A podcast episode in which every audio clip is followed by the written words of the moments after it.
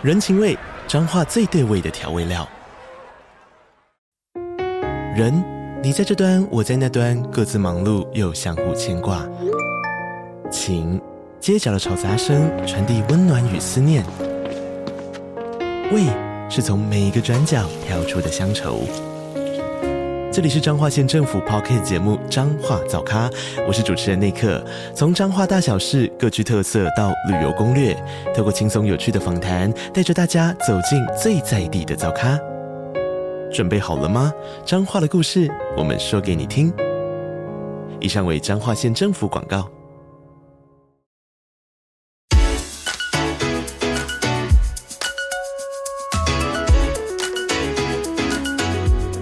经济学不是万能，但有用。Hello，Hello，我是翔 Sir。Hello，Hello，我是纪凡。哦，天气超级冷的哦，对，抱歉，欢迎来到我们 Two Money Lover 节目了。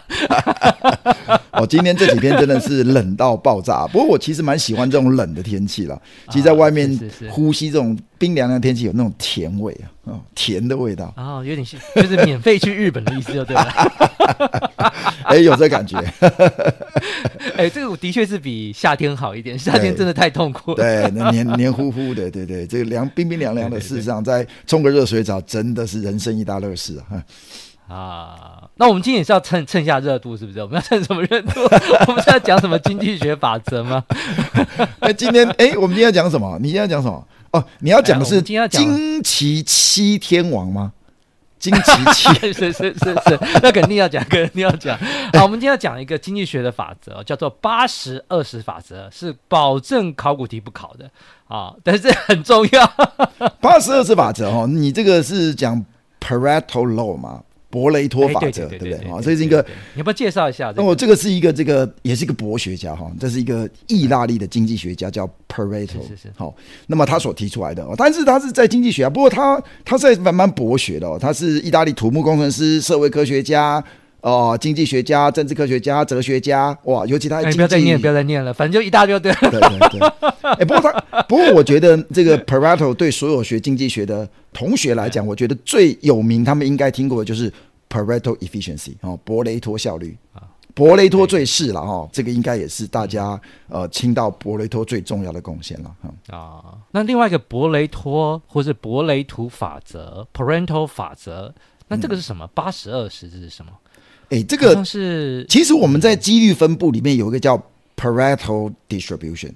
叫伯雷托分布，哦、其实跟他有关吗？有关有关啊，就是因为他在研究他这个八十二十的伯雷托法则，啊、为了描述这个，他就创造了一个几率分布，叫 Pareto distribution。哎，这个在统计学考试也有可能会考哦。哦，那这个跨界就是从以前那个年代就有这样子到处跨界的。对，对哦，这个 各种学科它都是称王啊。而且这个 八十二十法则啊，其实我我不知道为什么，我我小时候就听我爸爸说了。我记得好像小时候跟我说是，哎，儿子啊，你读书要掌握。他那时候好像说七十三十法则，我不知道他是从哪里看的。哦，他说百分之七十的内容只有百分之三十的重要性，百分之三十的精华内容有百分之七十的重要性，所以你准备考试要着重那个重要的百分之三十，因为他大概会考七十分。哎，我我真的不知道他你上建中哦，我都没有听过，怪不得我没有建中。哎，我爸也建中了。哦，那你怪不得，就就是有听这个法则，对，真的我听过。哎，那后来我长大才发现，哎，是八十二十啊，对不对？我我不知道我爸哪里听的。不过我觉得那个精髓倒不是那个数字本身了，对，我觉得倒是蛮有意思，就是这个呃这个 parental 这个观察，这个经济学家在当时观察说，意大利当地的百分之八十的土地，竟然仅仅有百分之二十的人口所控制，哎，持有了。对，因为土地就代表财富嘛，所以代表这世界上或者说，正是意大利百分之八十的财富由百分之二十的人来掌控，对。大概类似这样子哦。其实这个所谓的 power law 哈，这个其实真的在这个不止在经济体系哦，在各个各个领域都出现哦。所以这叫 Pareto law，但有时候人又叫它 power law，叫幂法则。甚至在语言学里面叫 Zipf law，叫奇夫法则吧，我不知道哈。哎，他们发现怎么样？这个百分之二十的词汇，竟然有百分之八十的重要的使用频率。那其实百分之八十也有重要顺序，对对对对，百分之八十的词汇，其实在使用率上大概只有百分之二十。所以这个 law 其实在不只是在经济学啦，在人生，在这个自然界各个面向上都不断的出现，所以它才会叫做 law 法则嘛。哦，已经到法则的地步了，对对对，是非常神奇，非常神奇。对对，好，我们现在谈一下在经济学上的应用啊。那我觉得这个很有意思啊。我的印象中所及，像那个微软自己内部做调查，软体的 bug 八十的失败或是有问题的地方，来自百分之二十的城市写错的地方。哦，真的，就百分之二十的城市的 error 会造成八十的瘫痪啊，这是他们内部发现的啊。对，那就是很，我相信很多的大型企业也发现，就是说百分之八十的利润主要是来自百分之二十的客户，关键客户，对对对，啊，关键客户，关键客户。那甚至还有人说，这个 Podcast 也是一样，哎，他说我们虽然有下载量啊，但是我们。百分之八十的下载量来自于百分之二十的铁粉，每一集都听。我说，全部的这个听 podcast 的听众，百分之八十会去听那百分之二十的关键的 podcaster。希望我们哎，这个也好，这个我喜欢。Money lovers 有在那百分之二十的关键的 podcast 的影响力的 podcast 里面了。对，Hopefully，是是，嗯嗯。嘿，这里面我觉得蛮有意思的。那到底为什么会这样呢？我们先从土地来看，我觉得很有意思。就是说，我们知道有很多左派的一些信仰者，怎么土地都集中在少数人手上？诶，我发现一件很有趣的事情啊，你就算用强力的方式让这个土地平分完之后，过个十年、二十年，又回到八十二十。哎，不知道为什么，它就自然形成，而且是跨国家、嗯、跨民族、嗯、跨文化，哎，超神奇的。对，你说你让这个自由。经济啊，看不见的手啊，在运作的话，我觉得这个真的是会得到像这样的结果。像我们刚刚一开始讲的惊奇七天王，就是 Magnificent Seven。哦，对对对对，对是嘛？哦，就是讲的是美国的上市公司的前七大惊奇七天王，大家所知道的。你给我介绍一下，Apple 苹果嘛，Microsoft 啊，Alphabet 就是 Google，再来 Amazon，再来 NVIDIA，再来 Meta 就是 Facebook，再来 Tesla。这是前七大哦，实际上这个前七大，我们不是说你要买这个美国的高科技股啊，买什么 QQQ 啊，买什么什么什么什么指数，事实上，呃呃。但绝大部分的这个价值都其实是来自于这前期大的，没错，没错，没错，没错。那其实有一些经济学者尝试要解释这个问题啊、哦，就是有可能就是我们有一种尝试的解释方式，就是我们说叫做强者更强。那背后的经济学的学理是什么？就是因为当这种领导的产业哦，它到最终它会形成在商品市场，它形成唯一的卖方，我们英文叫做 monopoly。独卖，它在要素市场会成为唯一的要素购买者啊、呃，英文叫做 monopsony，独买，独买，它就等于是在产品跟要素市场两边都趁它一家的那领导品牌，它就两边都有控制价格，可以压低要素价格、拉高商品价格能力，它就变得越来越赚。那就更不用说有 natural monopoly 自然独占，这个都会进一步造成强者越强。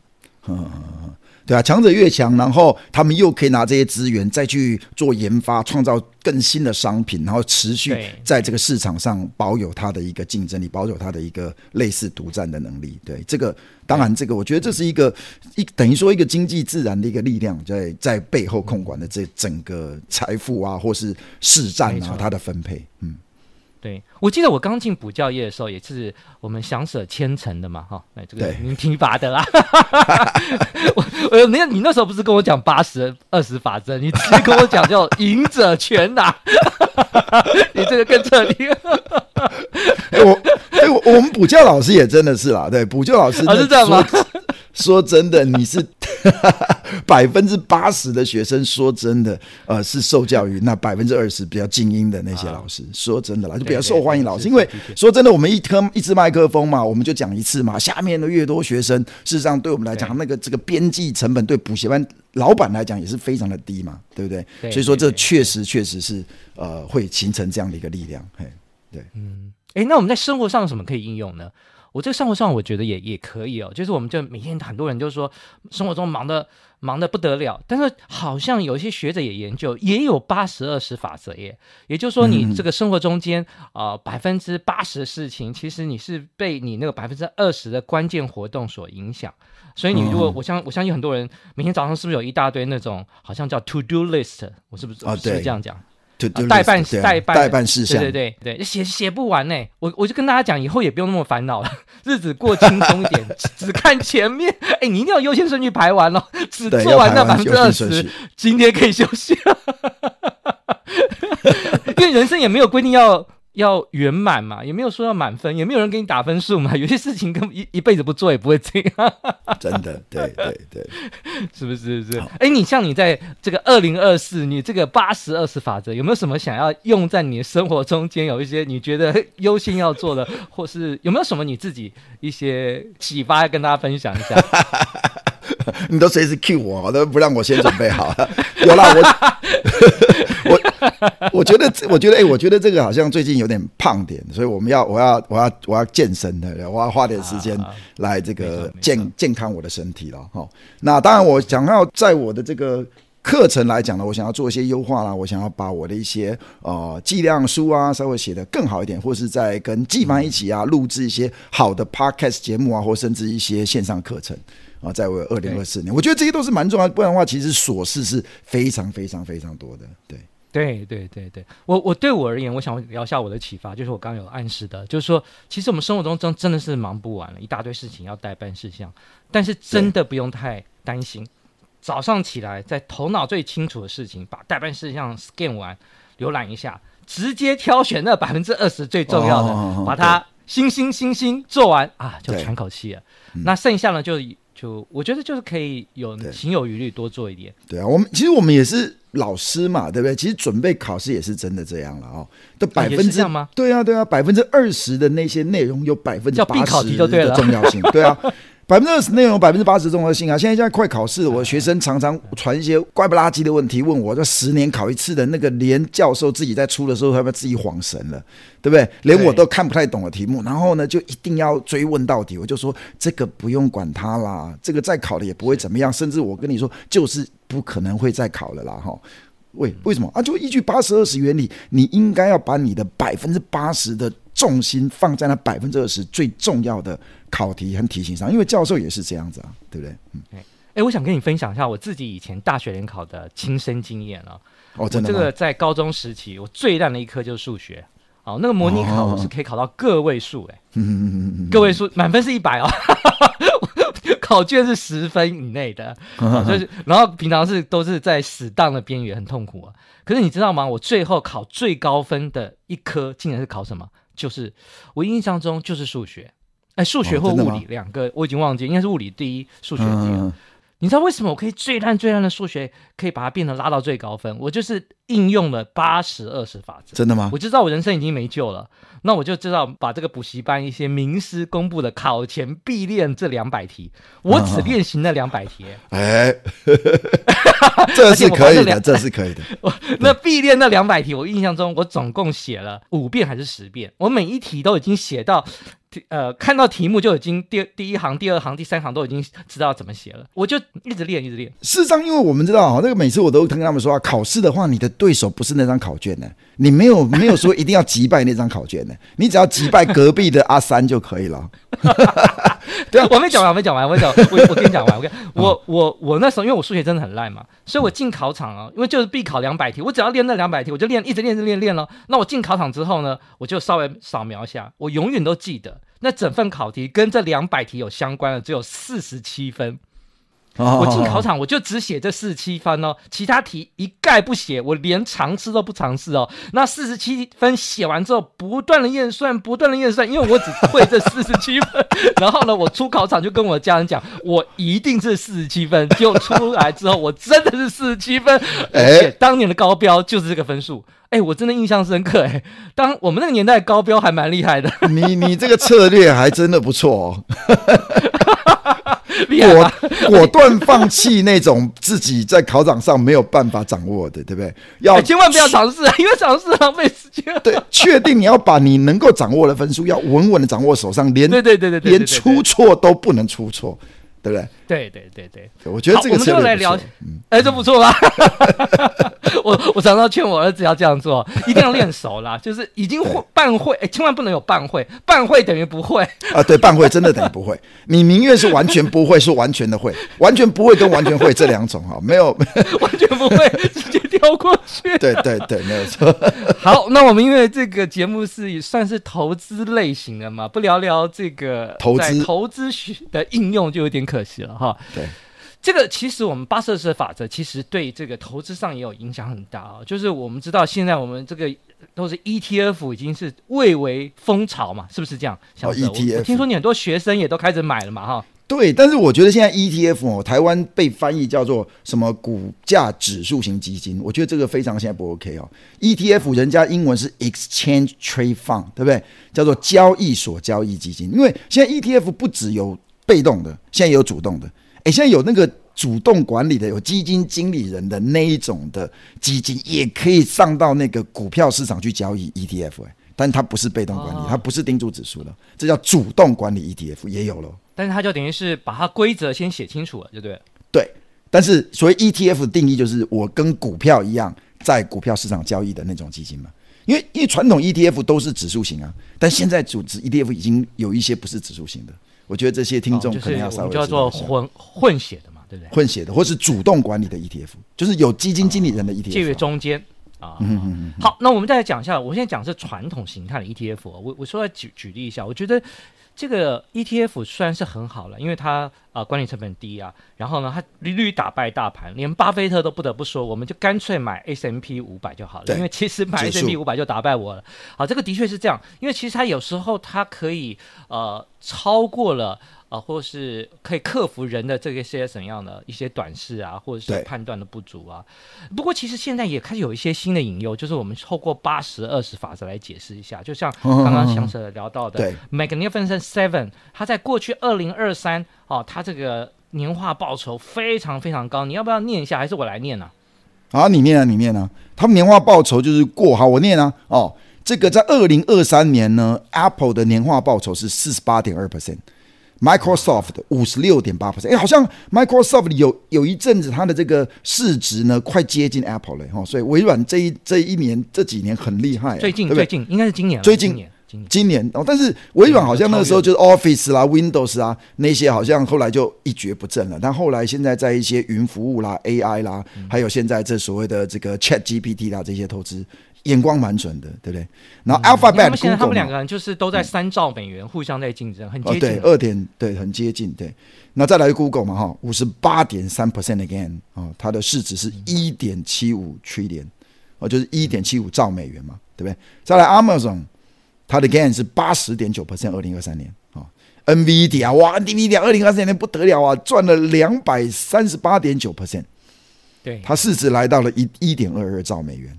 对对，好，对，然后再来 Meta 就是 Facebook，再来就是 Tesla，嗯，对，那这里面有一个掉出去的，以前很很红的，就是好像是哦，就是 Netflix，Netflix，Netflix，因为以前他们叫尖牙嘛，什么 F A A N G，对对对，换人换人换人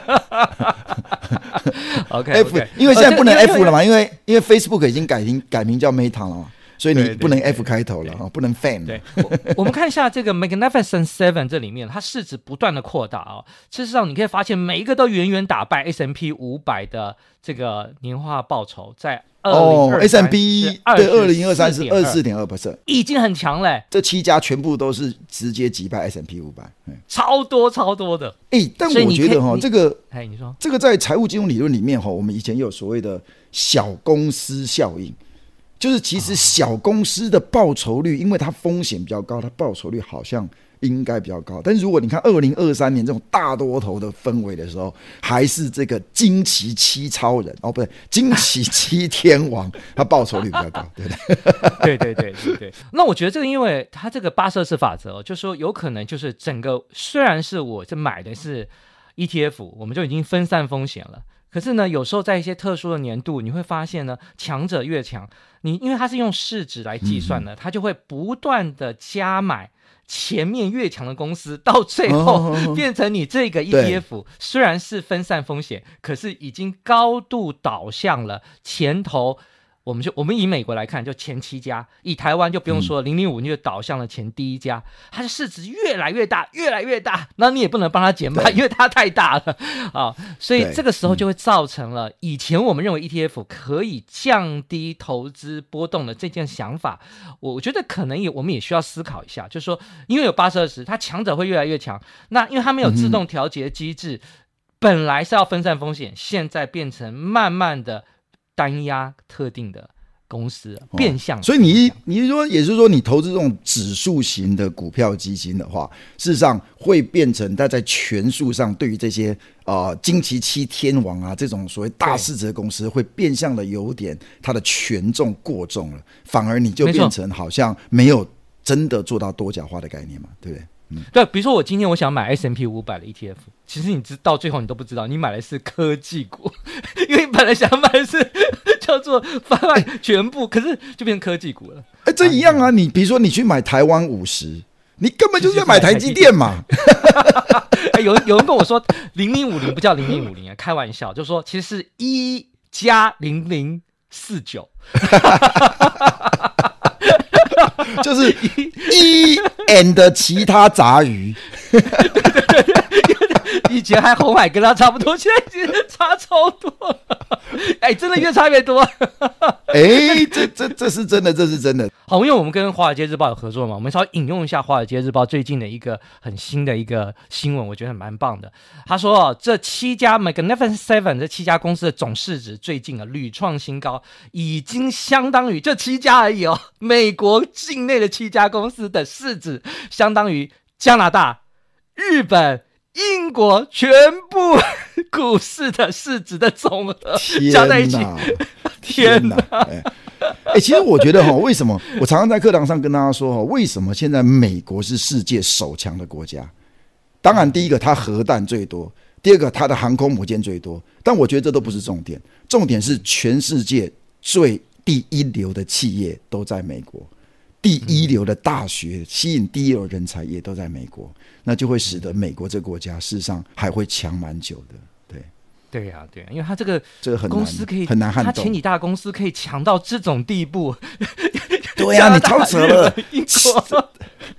哦，他这个叫美股七雄啊，我们叫他惊奇七七七天王，惊 Magnificent Seven。哇，他的市值跟加拿大、哎，日本、英国这不得了，日本也是非常大的经济体。哎，对呀、啊，我印象中以前不是第二大经济体吗？现在他的日本的股市已经超越了。啊、呃，我印象中是中国嘛，已经开始成为了第二大亚洲第二大的股票市场。但是即便这样，加拿大、日本、英国三个加在一起，竟然跟什么美股七雄是一样。我我当然反过来讲，我是不是也可以说这三个国家也太弱了吧？看你怎么想，怎么会差这么多？全世界市值第二大日本，你还说它弱，那真的是。所以可见这个八十二十法则真的是。无论在不同的 scale，我不知道怎么讲，就是不同的不同，在巨观、在微观，或是再更微观，或是再更巨观，事实上这个法则都无时无刻的不存在。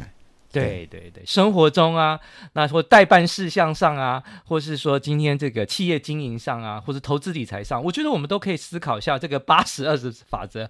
那我也希望这个八十二十法则在二零二四的这一整年中间，在这个万事很多事情这个不知道从何做起之起。